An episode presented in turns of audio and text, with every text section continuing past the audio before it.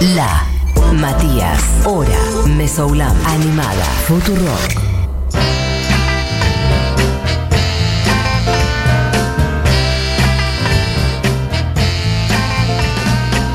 Bueno, quiero agradecer y saludar a toda la gente que efectivamente me está eh, saludando. Para repetir la palabra, no voy a leer a todos porque estaría hasta las 3 de la tarde, pero hay un montón de gente en la aplicación, en Twitter y gente que manda mensajes y besos de todo tipo.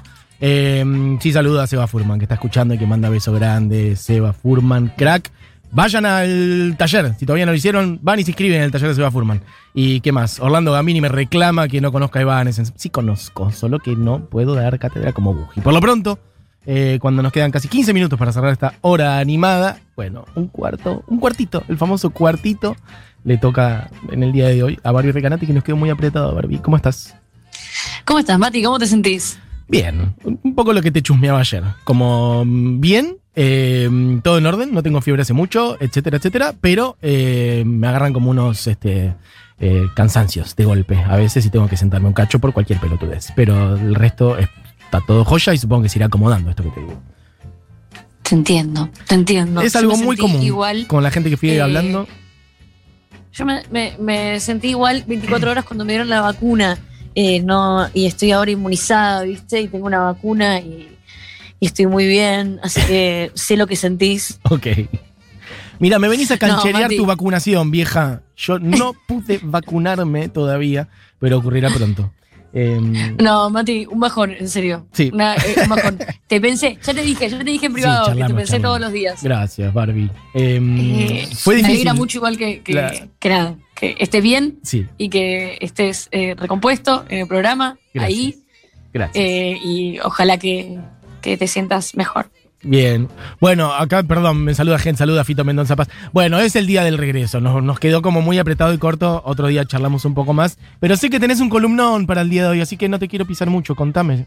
¿Por dónde Ay, no sé qué voy a hacer en realidad. Ah, Me puedo bueno. que tengo 12 minutos. Bueno, por eso, si querés lo dejamos para otro de lo que quieras. O empezamos hoy y seguimos otro día. Puedo intentar, puedo intentar, voy a intentar. ¿Puede Bueno. llegar a ser un récord? Puede llegar a ser un récord. Ok. Sí, sí, puede ser, puede ser. Mm, va a ser difícil. Bueno, eh, voy a hacerlo, ¿ok? Bueno, perfecto. Igual tranqui, sin correr. Si queda corta, la seguimos otro día, no pasa nada. Ok, la verdad es que justo, justo, yo hoy iba a hablar de Leslie Gore.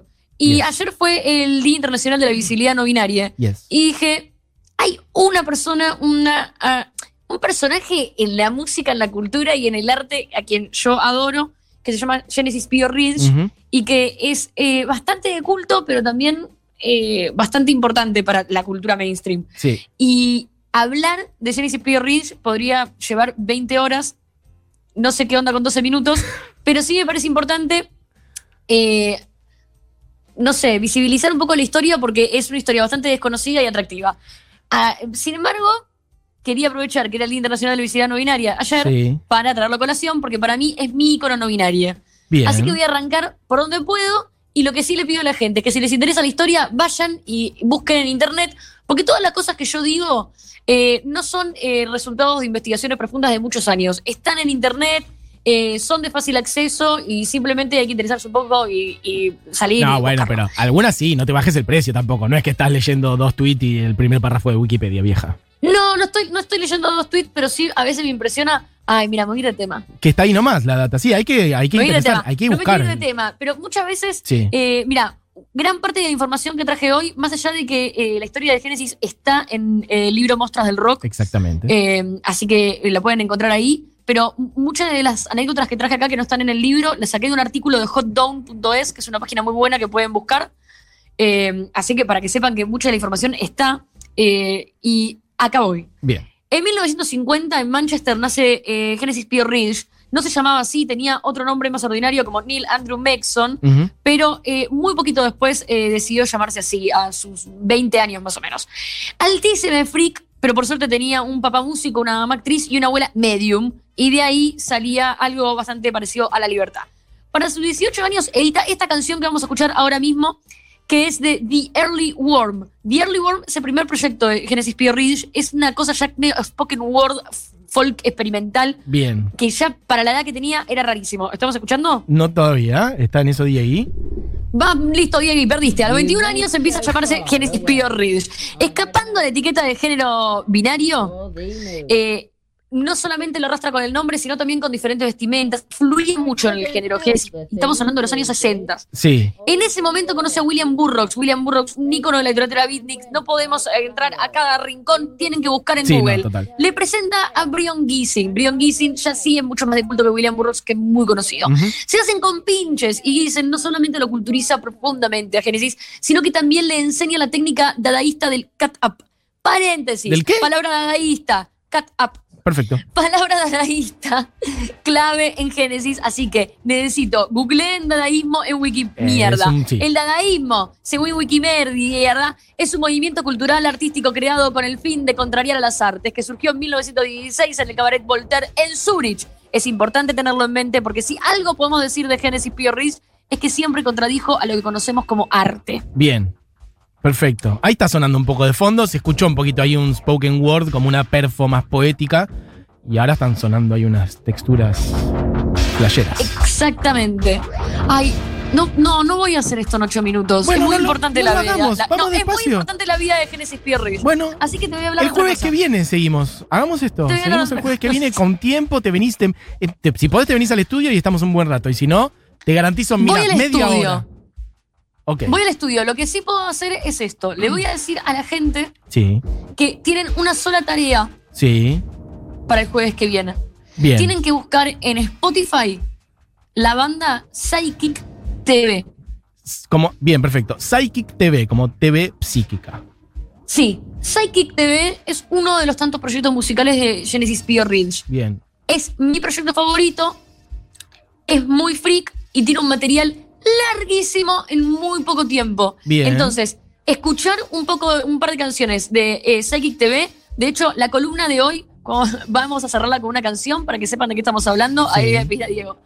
Y eh, la semana que viene voy a hablar de Genesis Ridge, esperando que ustedes sepan más o menos de quién estoy hablando. Porque la historia es espectacular, Eso. no tiene desperdicio. Bien. Y realmente, eh, teniendo en cuenta eh, que fue ayer el día de la visibilidad no binaria, eh, lo que hizo eh, Génesis para eh, no solamente para la identidad no binaria, sino eh, para el arte en general y la libertad de en cualquier formato que la puedas considerar, Sí. es enorme. Hermoso. Así que le voy a dedicar por lo menos media hora. Voy a ir a la radio y voy a hablar lisa y llanamente de Genesis P. Rich. Ok. Eh, me gustan estas como, mm, como precolumnas. La otra vez también pasó, no me acuerdo si fue con Caitlin Hanna o qué, que arrancamos, nos fuimos para otro lado y terminaste recomendando un documental, como dándole tarea a la gente. Y el jueves que viene va en profundidad. Entonces, hoy también, Sí. hoy también, hoy se presentó el tema. Genesis que- sí, pero bueno, me- pero también me pasó algo, Mati, muy de eh, que justo eh, lo, lo dijiste. Para mí es importante eh, eh, eso, como que a- anoten palabras y busquen si les llega a interesar. Sí. Porque de verdad, yo, yo tengo una mente curiosa Sí. y tiendo a recordar las cosas que, que me, me interpelan. Pero tampoco es que eh, para conocer de estas personas eh, tenés que eh, pasar días y noches y En horas. una biblioteca, Es- ¿no? Claro, están ahí y, y la data está ahí y está bueno que, que la busquen y la encuentren porque es impresionante como con tanta sobreinformación nos perdemos muchas historias fundamentales mientras el tiempo empieza a pasar. Eh, ahí también hay que agradecer una cuestión generacional. Yo no sé si a vos te pasa, pero ¿no te, no, no te pasa de mm, cinco veces por día decir gracias que existe Internet, eh, lo feliz que me hace poder acceder a cantidad de información que realmente en otra época hubiera sido muy complicada? Lo digo eh, a título personal, pero lo digo también para nosotros que generamos contenidos. Realmente es cuestión de ir, y no solamente ahora alguien está escuchando que vos estás hablando de Genesis P. sino que, bueno, es ir y escribir eso y es meterte en un mundo enorme de información que realmente en otras generaciones no existía. Yo sé que es un lugar común lo que estoy diciendo, pero a la vez es no, una, no, es que una no lo es, pero al mismo tiempo es hay algo que yo no sé si es generacional, Sí. pero hay una vagancia también. Ah. Mirá, bueno. me pasó, Eh. o sea, me pasó esto, pero que también me molesta porque, digo, yo agradezco un montón las cosas que me escriben y que me dicen y que escuchen y todo. Sí. Eh, pero, pero nada, yo, yo soy simplemente curiosa y, y- y cuento las cosas que, que me voy enterando y que me parecen alucinantes. Muchas de las cosas que yo eh, leo y escucho son de personas que eh, le dedicaron una investigación re profunda a, a- a estas historias. Y, y para mí lo importante es eh, contarlas, reproducir, reproducirlas y en lo posible citar también, ¿no? Eh, y una de las cosas que ayer me pasó algo muy puntual, que es que eh, hice un tweet con respecto al Live Aid, eh, que tiene mucho que ver con Santi Matea. Sí. Y- Eso es un re tema para charlar también. Vi tu hilo de Twitter y eh, es un re temón. Eh, lo de Pero- gente que quiere ayudar, recaudando Es un re plata tema, sin me encanta. las patas en el hacer- barro.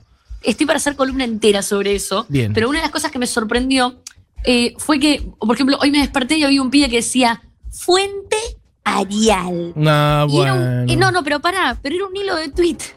que el último tweet es la fuente. Claro. Lo Es cual ya es un montón, porque en Al- general. no, pero es el link entero a la investigación. Claro. Entonces, hay ya personas que directamente no pueden terminar ni siquiera de leer un hilo Sí. de cinco tweets. O sea, ya hay una vagancia tal Sí. por consumir la información tan masticada que hay personas que ni siquiera pueden tomarse el tiempo de terminar un hilo de cinco tweets. ¿Me entendés lo que te digo? Sí, absolutamente. Bueno, eso es una mezcla de cosas. Hay una mezcla de odio porque esa persona igual tenía ganas de odiarte, claramente. Ya hay una, hay una priori que muchas veces se nota, ¿no? Ahí hay un ganas de odiarte y por otro lado sí hay efectivamente una pereza intelectual que tiene mucho que ver con el espíritu de la época. Lamentablemente los medios funcionan como funcionan y así saben también la gente que genera contenidos de mierda en los medios de este país y del mundo que quiere la mierda para el grueso de la población, que genera títulos que la gente solamente lee, el, el grueso la gente, solamente lee el título y bueno, así se generan operetas y Pero desinformaciones constantes. lo que acabas de decir es clave. Como no quiero que la columna de hoy sea un contenido de mierda, va a Exacto. ser para la semana que viene. Bien. Pero también eso, eh, que espero, ojalá, que todas las personas que escuchan pasionalmente las cosas que digo, Sí. después eh, traten de, nada, Sí. de escuchar las canciones y meterlas en su vida, porque eh, es una información muy sintética y resumida la que traemos a esta columna y posta la vida de Genesis Pio Ridge es increíble. La semana Bien. que viene vamos a hablar de sectas, operaciones, música experimental, vómitos, meos, Hermoso. eh, sadomasoquismo y cosas impensadas que han cambiado el rumbo del arte. Bueno, voy a decir dos cosas. La tarea que acaba de decir Barbie Recanati está, de hecho, tuiteada. O sea, pueden ir ahí a encontrar en Twitter por si alguien ni siquiera se toma el trabajo de anotar lo que acaba de decir Barbie. Bueno, puede ir a Twitter y va a encontrar el nombre de la banda, Psychic TV, etcétera, etcétera. Y el nombre de la persona de la que estamos hablando es Genesis, porque por ahí el apellido por ahí es medio raro y no lo encuentran. Es Genesis P- la letra P-Orridge. Así es. P-Orridge es P-Orridge. Así que bueno, sí, el jueves que viene. y también Sí. recomiendo Sí. para quienes eh, sean un poco más adi- adinerades y les guste la literatura, Ajá. eh, que vayan eh, a una li- librería amiga y La Caja Negra editó la Biblia Psíquica, que también es una obra para meterte así, así de lleno de. Genesis Rich. Bueno, espectacular. acá en Argentina. Barbie, hacemos todo eso el jueves que viene. Te Dale. prometo que media hora por lo menos y si te venís al piso un poco más también.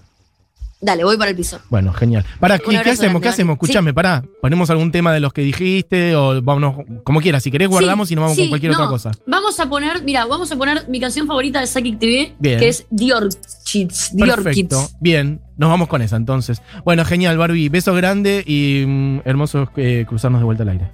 Un abrazo grande. Beso grande.